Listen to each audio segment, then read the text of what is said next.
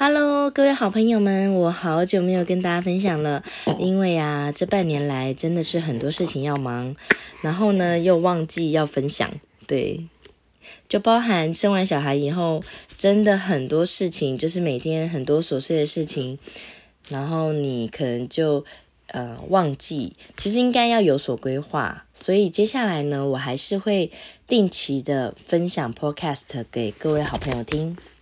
好的，我今天呢想要跟大家分享的呃书本呢是零到三岁爸妈安心育儿，给对爱就不宠爱。它是呃儿童智商心理医生明桥大二写的。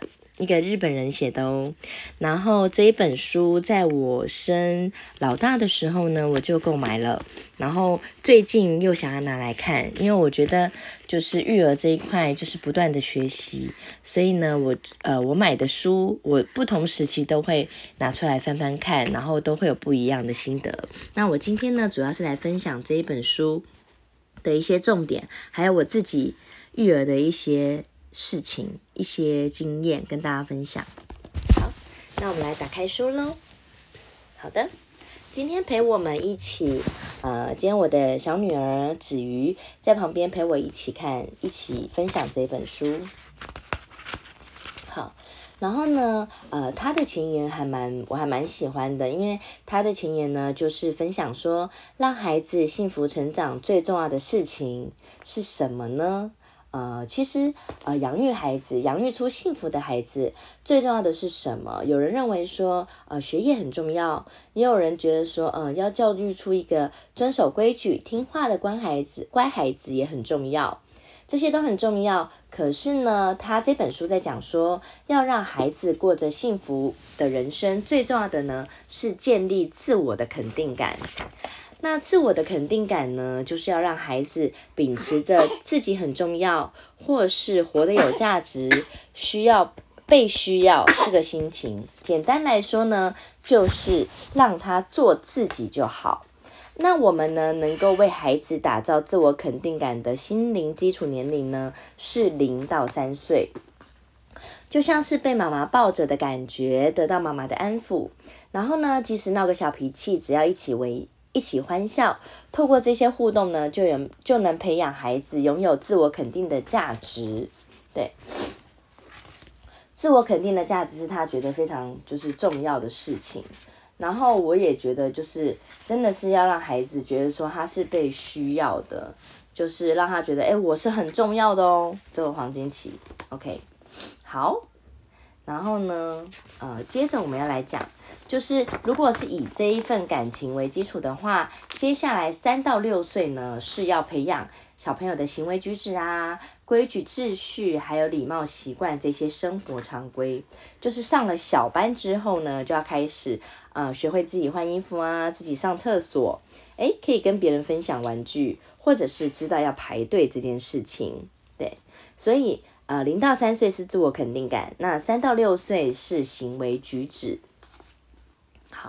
那这两个部分呢，都打好基础之后，从六岁开始才是学习的开始。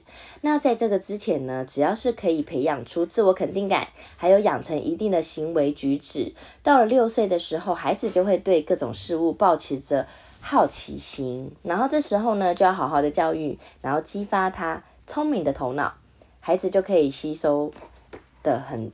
得当这样子，所以说，哎，七岁以后啊，六岁之后就是小学开始，小学的时候。好，那之前有呃很多调查显示，就是呃当今日本的孩子呢，就是心灵基础的自我肯定不高，他就有讲述一些数据，然后发现，哎，中国的孩子反而呃觉得我跟一般人的能力相同。的部分是百分之九十，那美国是八十八点五，南韩是百分之六点八，因为我小数点就是四舍五入，日本反而只有五十六。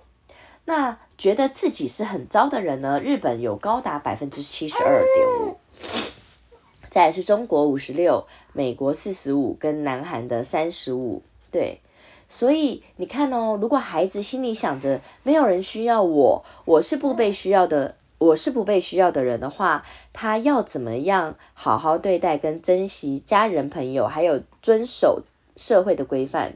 相反的，如果他是想着说，哎，我是被需要的孩子哦，他呢就可以很正向的过好自己的人生。相对的，他在学习上面也会很有意愿，然后珍惜别人，也珍惜自己，因为他觉得哦，我活得很有价值，就是感觉哎，身上随时带着就是很闪亮的那种感觉。那相对的，如果我活得没有价值的话，他就会觉得说啊，他很伤心这样子。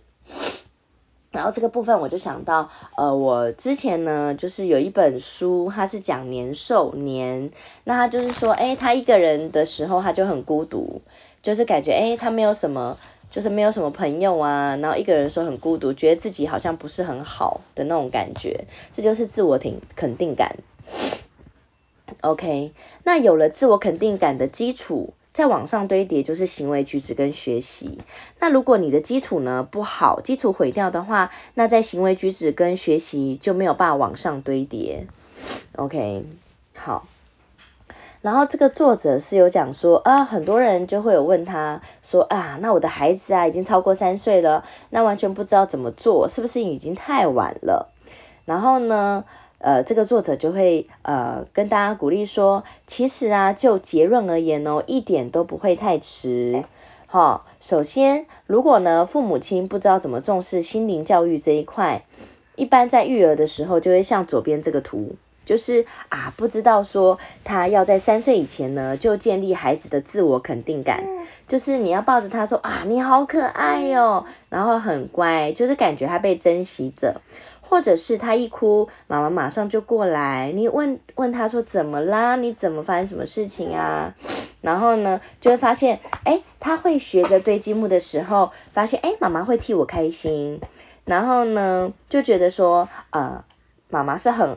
妈妈是非常呵护他的，然后他就会觉得，哎呀，他最喜欢妈妈了。OK，此外呢，如果呢有一些原因没有办法让他，就是如果有一些原因导致没有办法从小培养小孩子的自我肯定感的话，随着孩子成长也会出现很多征兆哦。譬如说，他会说：“哦，我肚子好痛哦，我头好痛。”或者就是会说：“啊，反正我就是怎么样啊，反正我如何怎么样啊。”到了这个时候，你才会发现说：“哎，是不是因为从小没有培养出自我肯定感呢？所以，因为没有培养出自我肯定感，会不会在人际人际关系之中就受伤？所以就降低了。”那注意到这件事情以后，就要重新重新打好基础，OK，就要建立自我肯定感，跟宝贝说啊，宝贝，我最喜欢你啦，你是我重要的孩子，就要让宝贝要传达出我们父母亲关爱孩子的心情。我们再一次再一次打造自我肯定感。稍等我一下，好好好，妈妈说说。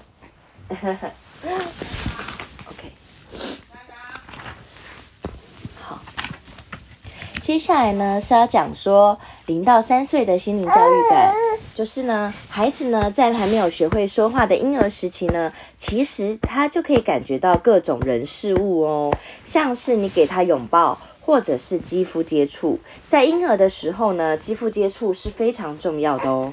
爸爸妈妈呢应该要多抱宝宝，然后跟他微笑以对，多跟他说话。这样一来呢，宝宝就会觉得啊，自己是被珍惜着哦，哈。那因为妈妈呢，好，妈妈是因为自己所以开心，就让宝贝知道。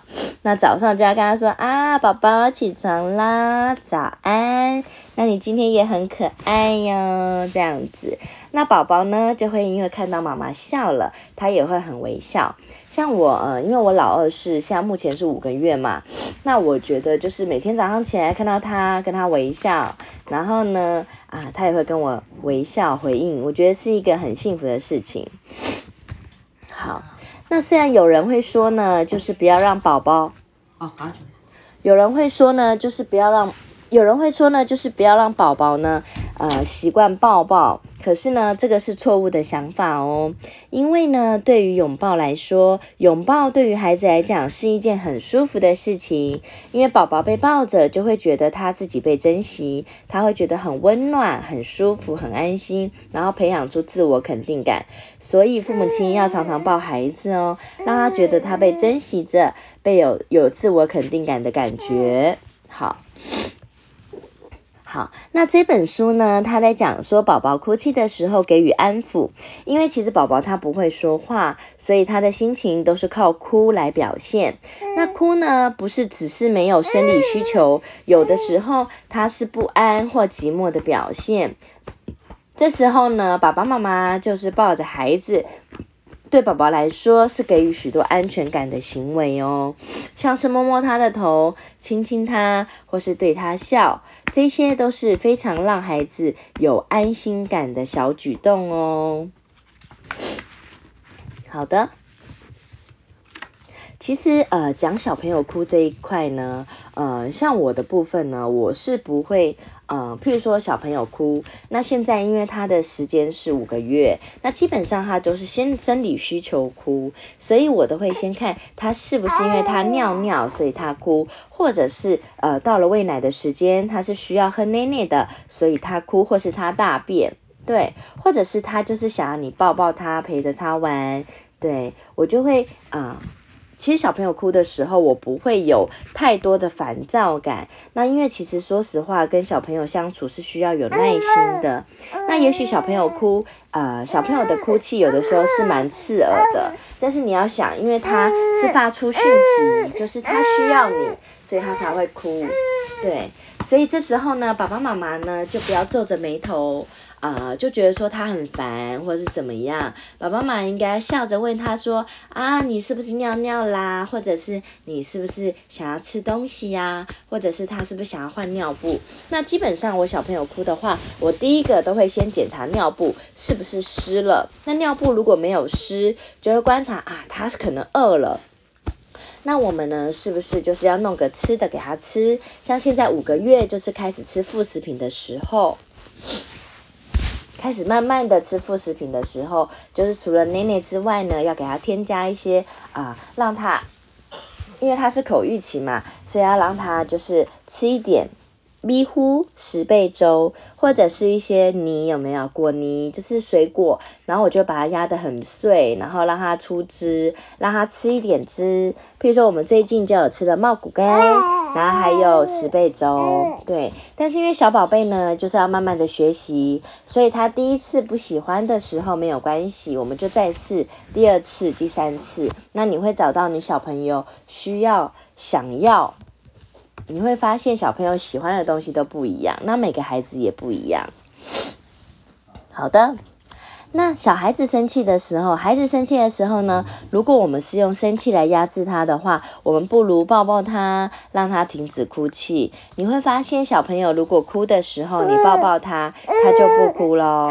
但是这个时候你还是要关心他是哪里的需求哭哭。有的时候呢，是因为他尿尿。或者是因为他想吃东西，对，好，妈妈抱，妈妈爱哈，乖，好。那因为他没有办法表达出他的情绪，除了笑之外，哈，除了笑之外呢，除了笑之外，他可能呃就是用哭来表达，因为他不会说话。所以小朋友哭是正常的，那不要觉得他哭是不正常。像有些长辈都会说啊，你的小朋友为什么一直哭？因为他在表达他的情绪。所以妈妈，如果长辈跟你说你的孩子为什么一直哭的时候，你要跟他说，因为他想要吃奶奶，因为他想要换尿布，因为他有他的需求，所以他哭。他让我知道他需要我。对，这样子跟长辈讲的时候，长辈就不会一直在旁边一直念你说为什么孩子一直哭。对，那如果长辈真的很讨厌孩子哭的话，就请妈妈带着小孩子离开现场。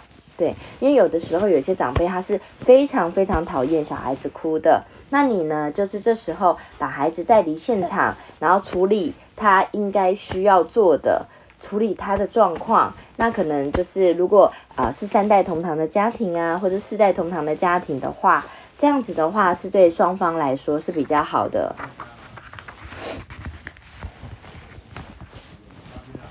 好的，接着我们来看呢，呃，其实呢，小朋友啊，因为他的听觉他已经非常的灵敏，所以你就可以跟他的对话，然后呢，你可以把他的心情转换成语言，譬如说像呃，我女儿最近就是我女儿，我发现我只要帮，譬如说她在哭，然后呢，我就问，我就看，哎，尿布湿了，我帮她换完尿布的时候，我就会发现她对我，她对我。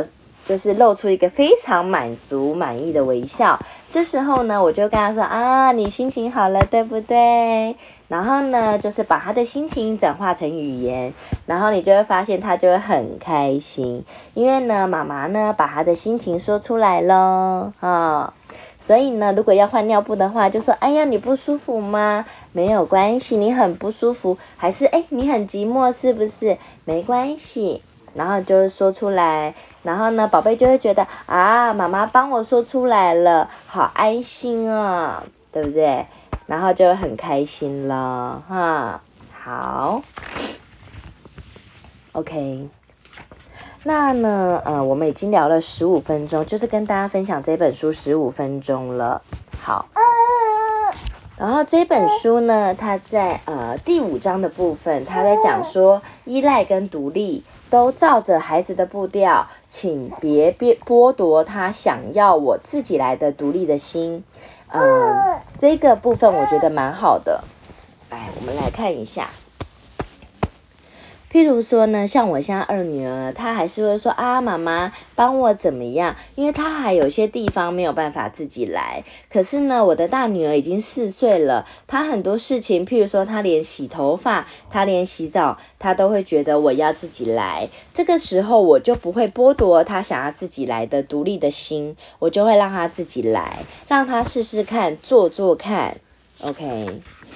但是二女儿快三岁，但她还是会有依赖的心，希望我帮她穿鞋子之类的。那我就跟她说：“妹妹，你要不要自己来，自己试试看？”OK，好。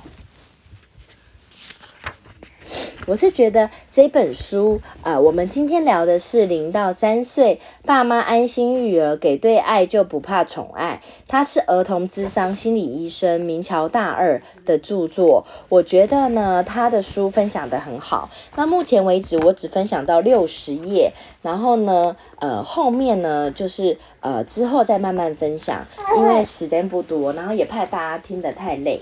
那先这样哦。好，然后我也要去处理我小女儿喽。好，那我们跟大家拜拜吧，拜拜。